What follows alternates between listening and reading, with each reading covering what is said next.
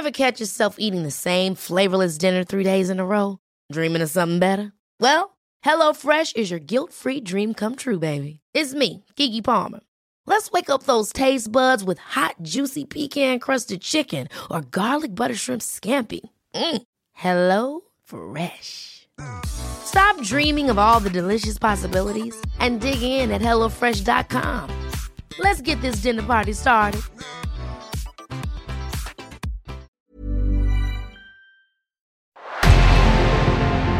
Revenant à la lampe à huile, je ne crois pas au modèle Amish. There is one more thing. Don't try to be too smart. Pay taxes when, when you have to pay taxes. Je ne peux pas répondre à, à votre question, Monsieur le Président, parce que je n'ai pas de monde connecté. And that was a big mistake, and I'm sorry. Welcome to the Cybertruck Unveil. Voilà, je suis localisé en Allemagne.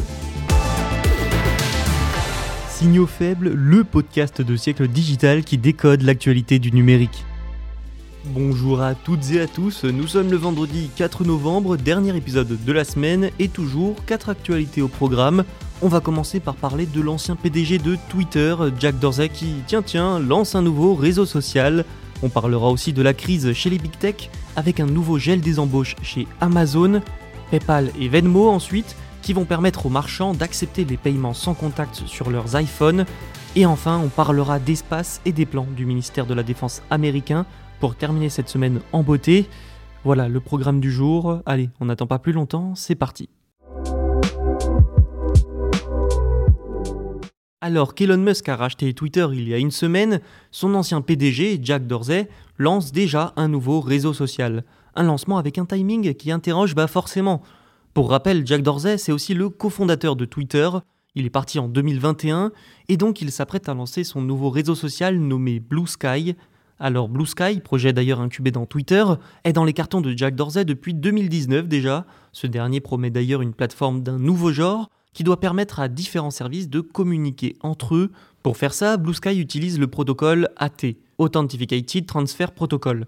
C'est une technologie de mise en réseau qui se veut décentralisée. Avec ce protocole AT, chaque personne pourra installer son nouveau réseau social où il veut en choisissant ses propres infrastructures ou encore l'hébergeur de son choix. Vous l'aurez compris, Blue Sky s'inscrit pleinement dans le Web 3, cher à Jack Dorsey, qui représente sûrement le futur d'Internet.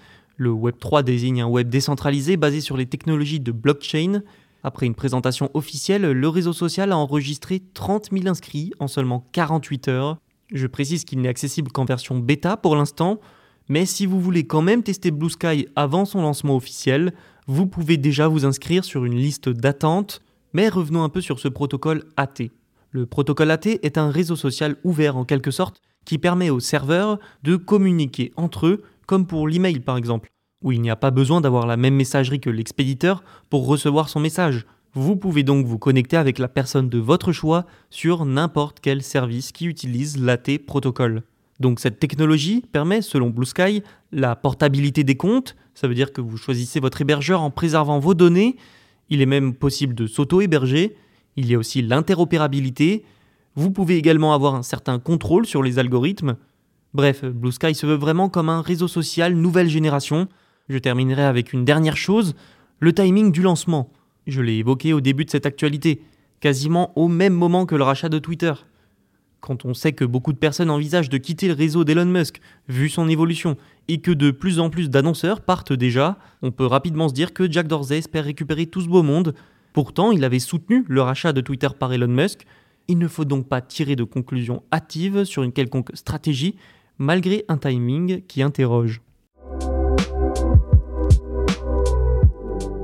Depuis quelques mois sur Signaux faibles et siècle digital, on vous parle de la crise économique qui touche aussi la tech, et même ces géants comme les GAFAM. Plusieurs ont déjà licencié, comme Netflix, et la plupart ont gelé les embauches. Et cette tendance n'est pas prête de s'arrêter. Amazon a confirmé un nouveau gel des embauches dans une note au personnel publiée ensuite sur son site. Dans la lettre, la vice-présidente senior de l'entreprise Beth Galetti, explique qu'Amazon a déjà commencé à suspendre ou à ralentir les embauches dans divers départements ces dernières semaines, une décision qui va être appliquée aux embauches supplémentaires dans l'ensemble des secteurs de l'entreprise dans les prochains mois. C'est dire si la crise menace même un géant comme Amazon.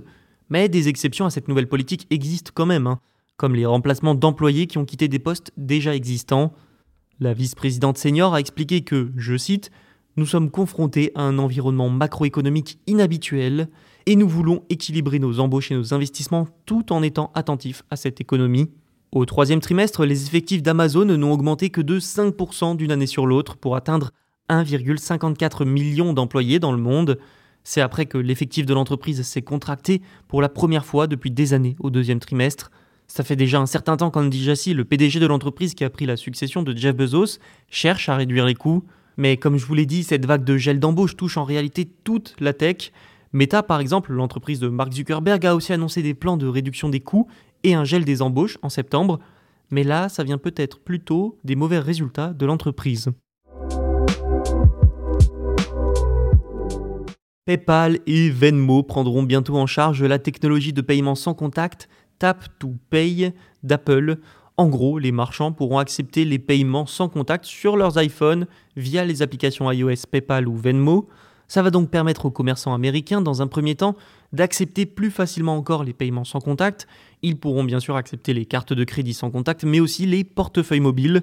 Cette technologie du Tap to Pay a été annoncée pour la première fois par Apple en février. L'intégration avec PayPal et les applications de Venmo marque une grande étape pour l'adoption massive de cette technologie. Ça va aussi aider PayPal à mieux concurrencer Square, qui prend en charge Tap to Pay depuis septembre déjà. Si ça se diffuse massivement, ça pourra d'ailleurs énormément aider les commerçants.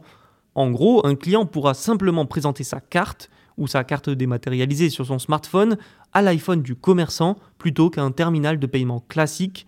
Le support sera ajouté à PayPal et Venmo bientôt, a déclaré PayPal dans son rapport sur ses résultats du troisième trimestre 2022. Il faudra suivre avec attention donc les premières retombées aux États-Unis.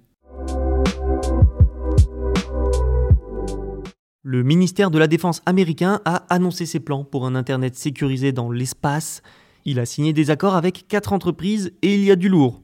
Parmi elles se trouvent notamment Amazon Web Services, Kuiper Government Solutions, qui appartient aussi à Amazon. On trouve aussi Microsoft Azure Space et Spider-Hawk Mission Systems. Le but de ces accords, c'est d'aider le ministère à développer un réseau de communication spatiale de satellites commerciaux et militaires. Le projet devrait utiliser des satellites militaires et commerciaux donc pour transporter des données à travers une architecture de communication sécurisée. Le projet a été annoncé plus tôt en juillet avec des contrats initiaux attribués à Alaria, Anduril, Atlas et Envey.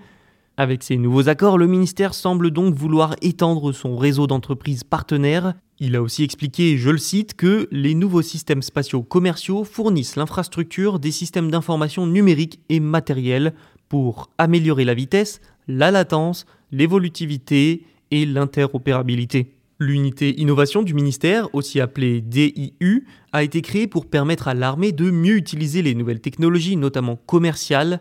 La DIU travaille aussi sur ce projet avec l'US Space Force et la direction des véhicules spatiaux du laboratoire de recherche de l'Air Force.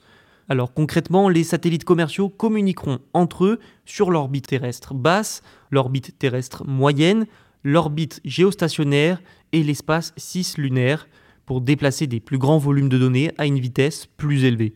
Ce projet se concentrera aussi sur la cybersécurité et la lutte contre les cybermenaces en permettant l'authentification des utilisateurs et la protection des données sur l'ensemble du réseau.